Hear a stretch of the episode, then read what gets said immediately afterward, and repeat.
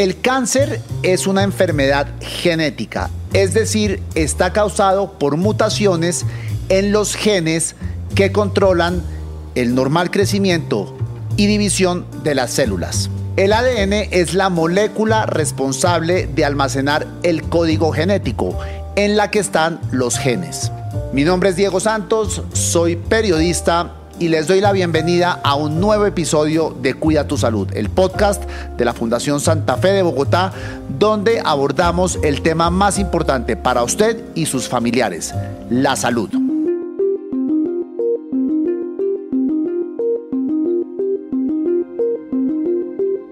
Para entender el cáncer hay que entender la genética. La eventual cura del cáncer tiene mucho que ver con esto. Pero para hablar de este tema tenemos con nosotros a la doctora Ana Milena Gómez, médica genetista encargada de la consulta de genética médica oncológica de la Fundación Santa Fe de Bogotá. Doctora Gómez, bienvenida a Cuida tu Salud. Muchas gracias, Diego. Muy buenas tardes. Bueno, la primera pregunta, y la hago de puro ignorante, es ¿qué hace una genetista? Bueno, Diego, no es una pregunta de ignorante porque en realidad es una especialidad muy nueva donde estamos empezando pues a mostrar al gremio médico y a la sociedad en general qué hacemos.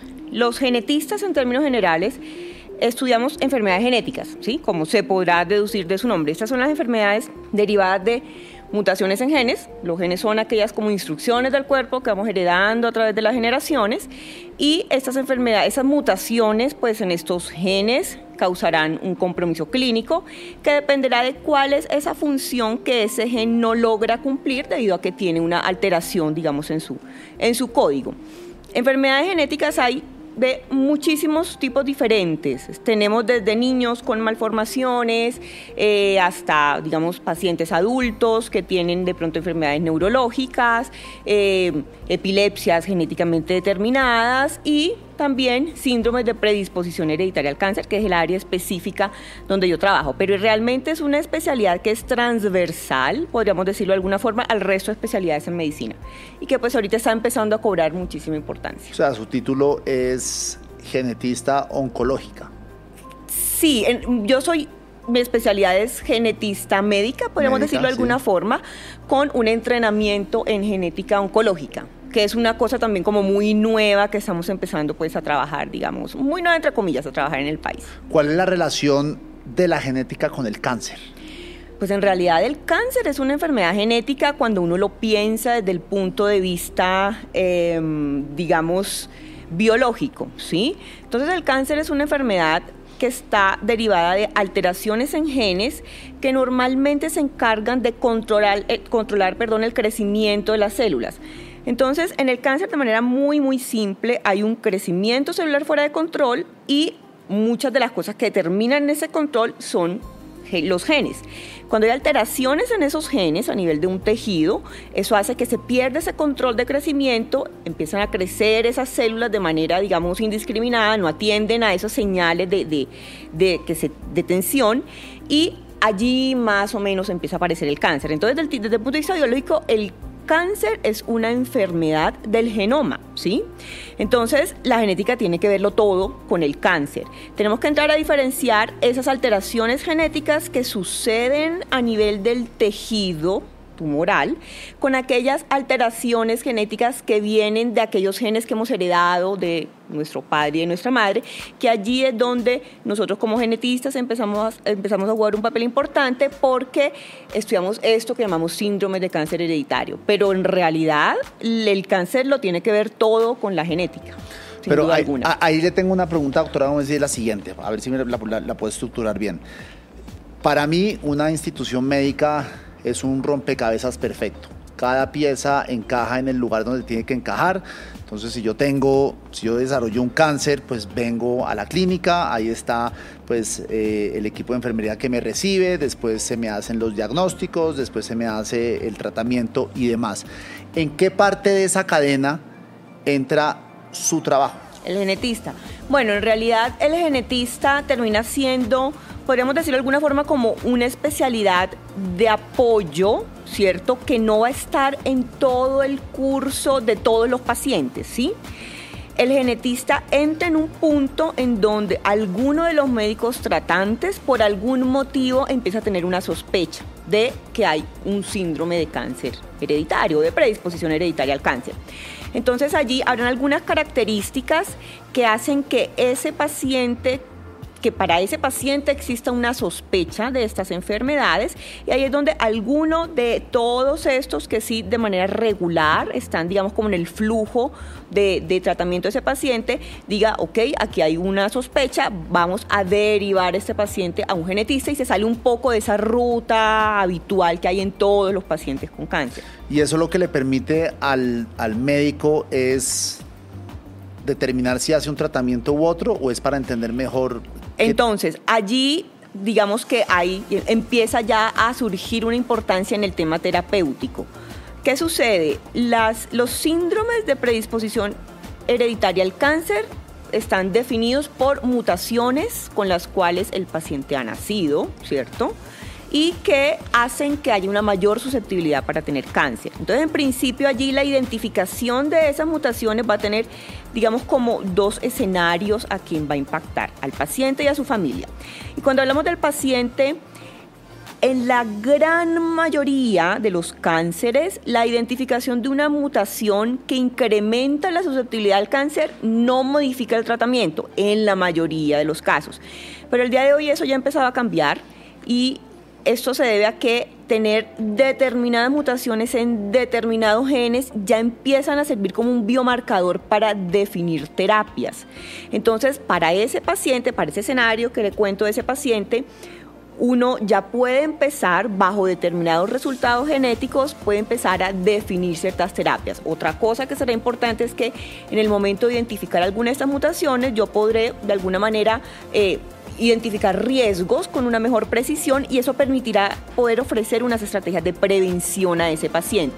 Entonces tenemos esos dos escenarios, donde yo quiero identificar con mejor precisión los riesgos del paciente para poder brindar un mejor seguimiento y en algunas situaciones, bajo algunos resultados muy específicos, ya el médico tratante podrá accionar, por así decirlo, esa identificación de mutación para darle un tratamiento específico a un paciente. Pero yo como paciente o, como ciudadano que digo, bueno, mis papás tuvieron cáncer, yo podría acudir a sus servicios y decir, yo quiero que me haga un estudio genético para ver qué tan probable es que yo desarrolle un cáncer?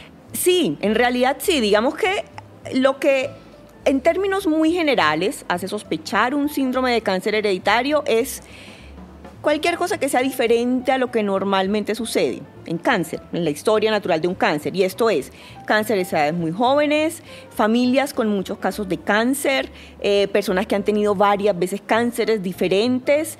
Eh, pacientes con cánceres que son muy, muy raros o muy específicos. Entonces, el mismo paciente podría identificarlo y podría decir, ok, esto es una bandera roja y esto a mí se me hace raro, esto es lo, no es lo que yo normalmente escucho, pues, y yo puedo acudir a una cita con un genetista. Acudir a una cita con un genetista no necesariamente deriva en la solicitud de un estudio de genética, ¿sí?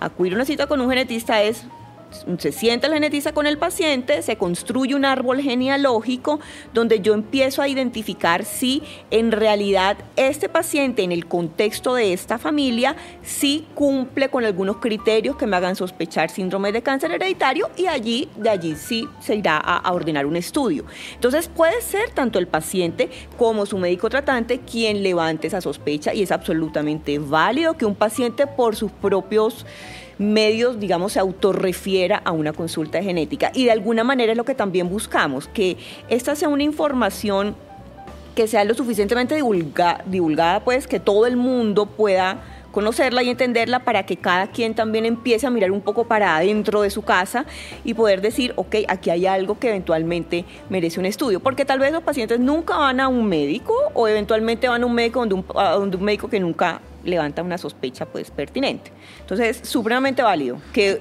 uno solo pueda acudir a esta consulta. Pero eso es algo que ustedes hacen, es decir, si yo digo, yo puedo venir mañana y decir, eh, doctora Gómez, quiero que se siente y me haga el árbol genealógico y eventualmente me haga un estudio porque quiero saber si puedo desarrollar cáncer a futuro o eso no funciona tal cual lo estoy planteando yo. Eso podría funcionar, claro que sí. Vuelvo y le repito, el punto allí es, hay que cuando, en cuanto el paciente llega a una consulta hay que aterrizar las expectativas, ¿sí? Es decir, esto no es algo que yo quiero que vengan y me hagan un estudio a ver si a mí me va a dar cáncer, no, no funciona de esa forma, pero digamos que el paciente sí puede plantearse esa inquietud. Venga, doctora, por favor, evalúeme y evalúe la historia de mi familia y allí eventualmente pueden existir cosas que sí hagan levantar una sospecha y que se indiquen un estudio. O de pronto será algún caso de historia, cáncer familiar o algo que no genere mucha sospecha, donde uno tendrá una discusión con el paciente y le dirá, vea, en su caso yo considero que no hay una sospecha y también hay que tener mucho cuidado con la solicitud de estudios genéticos porque los estudios genéticos no son para todo el mundo. Quiero decir con esto, la interpretación es tan compleja que uno puede obtener de estos estudios más preguntas que respuestas. Entonces deben ser estudios muy bien indicados, pero es absolutamente válido que un paciente llegue con esa inquietud para que un médico se siente, haga un árbol genealógico y resuelva, digamos, las dudas, que no necesariamente derivará en un estudio. Simplemente será, no, vea, yo no veo nada que me parezca muy sospechoso y se hace como una orientación a esa familia. Por pura curiosidad, uno que ve muchas películas y series, uno se imagina su trabajo eh, en un laboratorio y con una cantidad de computadores, máquinas, gafas y no sé qué. ¿Cómo es su trabajo? O sea, si le tuviera que explicar a un niño de 7 a 10 años ¿Usted qué hace? ¿Cómo, cómo describiría? Eh, ¿Hay un laboratorio? ¿Es, es con eh, microscopio? ¿Es con... Eh, no, sé cómo se llama el utensilio, pero esas cosas que uno coge una gotica y uno... Exactamente. ok, bueno, en realidad genética es esto es una especialidad médica, pero tenemos que hay genetistas, digamos, no médicos. Entonces, podríamos decir de alguna forma que hay un bacteriólogo que es especialista, digamos, de pronto en genética, que es aquel que ya trabaja en el laboratorio. Entonces, podríamos decir que la genética tiene como dos áreas grandes de trabajo, la genética clínica, la genética médica, que es la que yo hago, y la genética de laboratorio, porque esa que se imagina la gente de las películas, que es la de laboratorio, que es la de laboratorio, no es la que hacemos usualmente los médicos genetistas, es la que hace el bacteriólogo, el microbiólogo, el biólogo molecular, que, es supremamente importante. Científico. Esos cosas sí, Eso vendría a ser de pronto más, más científico en el sentido de que esos son los que ejecutan las pruebas, los que van a hacer la secuenciación de ADN. La, investigación usualmente se hace, digamos, una parte, pues la, la parte de ya de identificación de mutaciones se hace en el laboratorio. Pero los médicos genetistas somos médicos y vemos pacientes como cualquier otro médico. Entonces, como usted bien dice, la gente se imagina que uno nunca ve pacientes, pero somos tan médicos como otro médico. Y mi quehacer diario es sentada al frente de un paciente. En efecto, tengo conversaciones muy largas con los pacientes porque la consejería es un grueso, pues, muy importante de mi consulta, donde ese paciente debe entender qué es lo que sospechamos, qué estudios hacemos, para qué los hacemos. Es muy importante brindar una buena consejería. Entonces, mi consulta al día, si yo le tengo que explicar a un niño, es llegar a un consultorio, ponerme una bata y sentarme frente a un paciente casi que a conversar la gran mayoría de la consulta con ese paciente. Evidentemente hay un examen físico muy dirigido, pero es una consulta donde la consejería es muy importante. Pero el examen físico no lo hace ¿Usted? Sí, claro. yo, hago el examen físico. Es, como, vuelvo y repito, una consulta médica como cuando uno va a cualquier médico. Doctor, vengo porque me duele la cabeza. Entonces uno va, lo examinan. Pero, para, pero para ver el ADN uno tiene que sacar sangre y eso. Ah, bueno, claro, por supuesto. Pero es que antes de yo hace llegar. la lectura, me imagino, de esos resultados. Yo, yo hago la lectura del resultado cuando el laboratorio lo ha interpretado. ¿sí? Entonces, mi consulta consiste en hace una evaluación de un paciente, hace un examen físico, porque ese examen físico me va a ayudar a establecer sospechas, impresiones diagnósticas. Y una vez yo tengo una impresión diagnóstica, solicito un estudio de genética. Secuenciación de los genes, cualquiera que sean. Allí ese paciente ya debe ir a un laboratorio, que es donde están los genetistas, digamos, estos científicos, los que todo el mundo se imagina en el laboratorio. Allí en ese laboratorio se extraerá sangre, ¿sí? las pruebas que yo pido específicamente son en sangre y em, en ese laboratorio ya se hará la lectura de, esos genes, de, esa secuencia de ADN. Ese laboratorio se encargará de hacer una interpretación de esos resultados, ¿sí? Y el paciente volverá conmigo para ayudarle a una interpretación clínica. tenemos esta mutación, ¿qué debemos hacer con este resultado? frente al paciente y frente a su familia, que es una parte supremamente importante de la tarea que yo hago. Y eso, entiendo que la Fundación Santa Fe de Bogotá tiene un servicio que es transversal.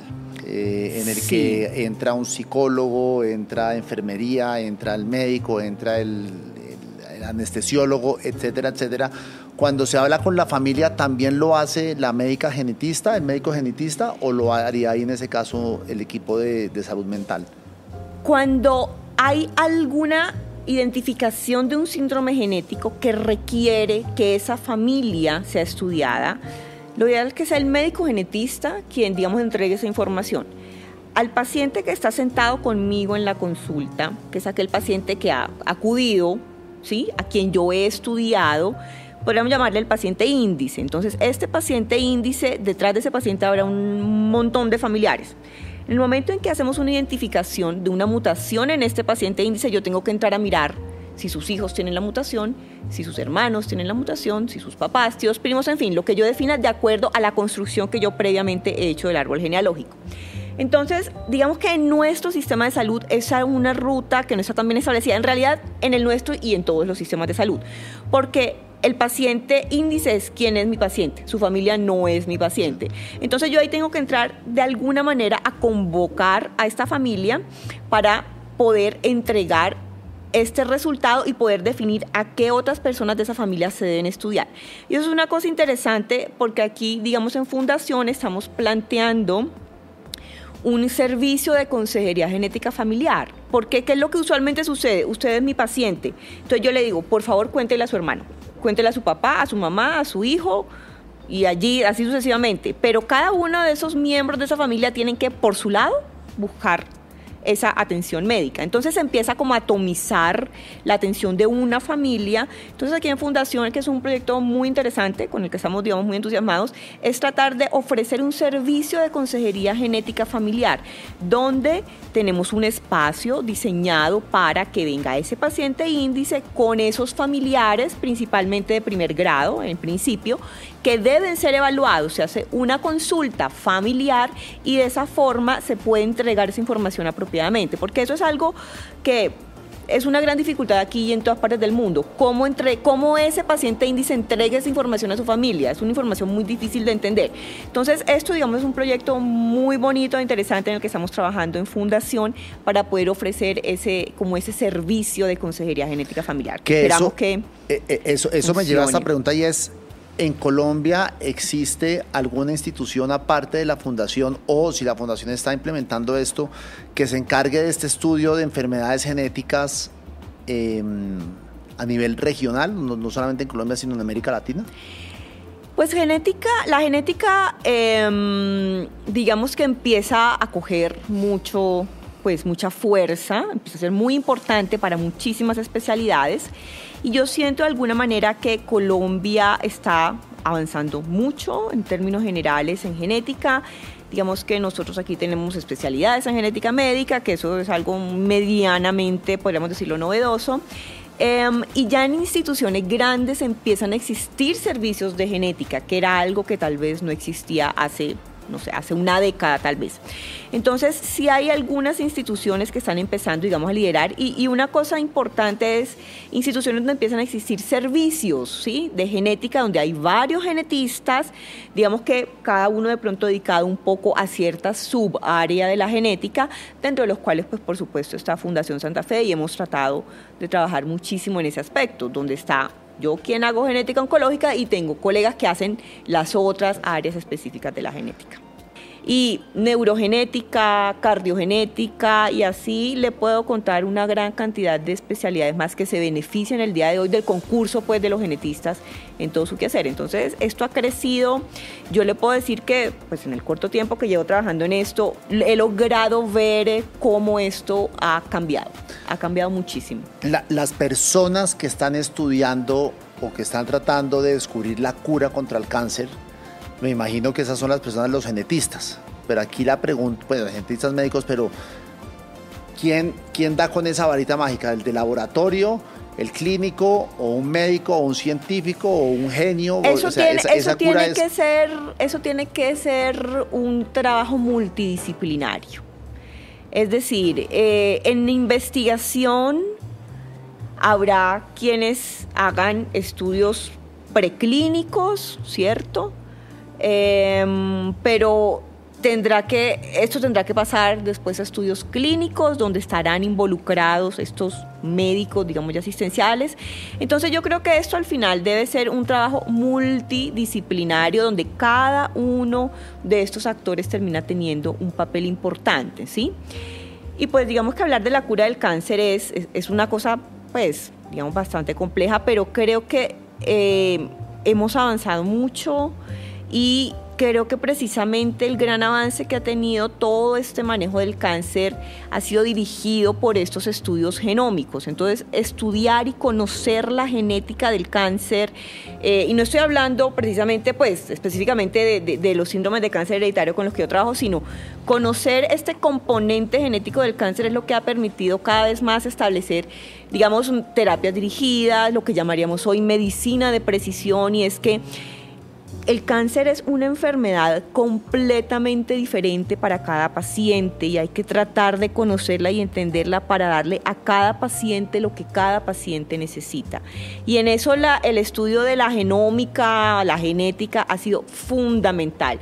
Y allí tiene que haber el concurso de todo el mundo, el que está en el laboratorio con una pipeta y el que está en la clínica viendo ese paciente, identificándolo, en fin. Entonces, esto tiene que ser un esfuerzo multidisciplinario y pues yo creo que sí se han visto muchos avances en los últimos años, pero falta un camino gigantesco por recorrer. No, pero qué bueno duda. que en Colombia ya estamos dando esos pasos necesarios. Sí, y, y Colombia tiene muy buen recurso humano. En realidad, Colombia tiene muy buen recurso humano eh, y hay muchísimas cosas muy importantes, muy interesantes en andando pues como, como en, en, construcción. Entonces yo creo que vamos por buen camino. Bueno, doctora Gómez, muchísimas gracias por su tiempo.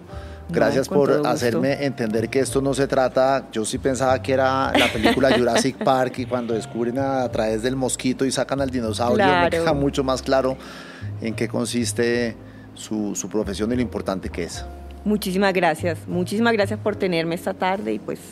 Pues doctora Gómez, muchas gracias por su tiempo, muchas gracias por su información y a ustedes, queridos oyentes y las personas que nos están viendo, muchísimas gracias también. Les recordamos que se suscriban a nuestras redes sociales, a nuestros canales de podcast como Spotify, que activen la campanita y que sepan que todas las semanas, los miércoles, hay un nuevo capítulo en el que abordamos uno de estos fascinantes temas. Tengan ustedes una muy buena semana y nos vemos en siete días. Chao.